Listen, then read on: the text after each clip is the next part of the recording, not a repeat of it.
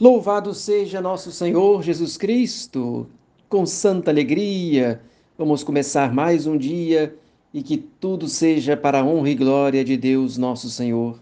Rezemos a nossa oração da manhã. A nossa proteção está no nome do Senhor que fez o céu e a terra. Ó Deus, vinde em meu auxílio, Senhor, apressai-vos em me socorrer. Glória ao Pai, ao Filho e ao Espírito Santo, assim como era no princípio, agora e sempre por todos os séculos dos séculos. Amém. Hino de prima, já desponta o astro do dia, imploremos a Deus de joelhos, peçamos-lhe que nos atos deste dia nos preserve de todo o mal. Ponha um freio à nossa língua para nos guardar do horror das discórdias.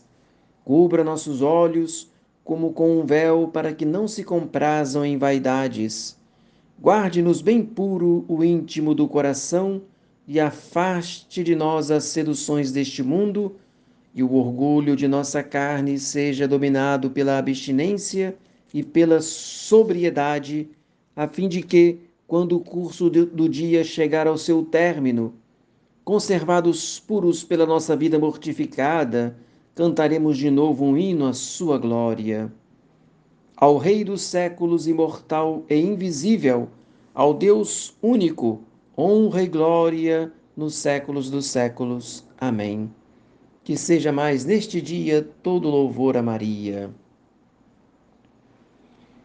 A, a reta intenção, da qual eu falava ontem, citando Santo Afonso, e ele ainda continua incrementando esse tema quando diz que é precisamente isso que Jesus Cristo exige de uma pessoa que o ama. Grave-me como um selo sobre o seu coração e sobre o seu braço. Sobre seu coração, isto é, quando pensa em fazer alguma coisa, deseja fazê-la somente por amor de Deus.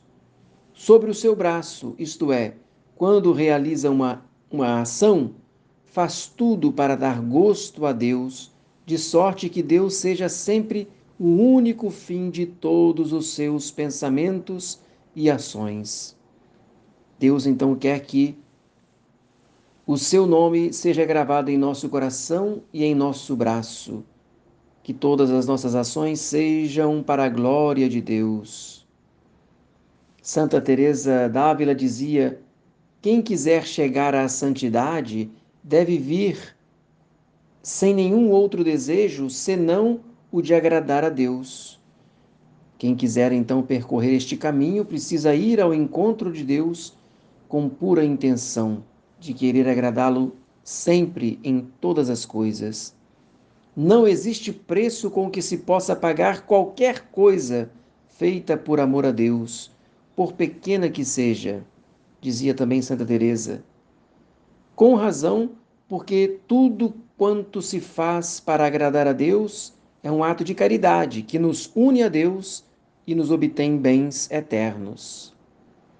A pureza de intenção é chamada a alquimia celeste, que transforma o ferro em ouro, pois as ações mais comuns, como o trabalho, as refeições, o descanso, o recreio, feitas por amor a Deus, se convertem em ouro de santo amor. Alquimia, né? Transformar o ferro em ouro, assim se dá quando fazemos as coisas simples, mas com muito amor. Santa Maria Madalena de Paz tinha por certo que vai direto para o céu sem passar pelo purgatório quem faz tudo com pura intenção. Conta-se de um santo eremita que, antes de começar qualquer trabalho, parava um pouco e levantava os olhos ao céu e ficava como se estivesse mirando para Deus.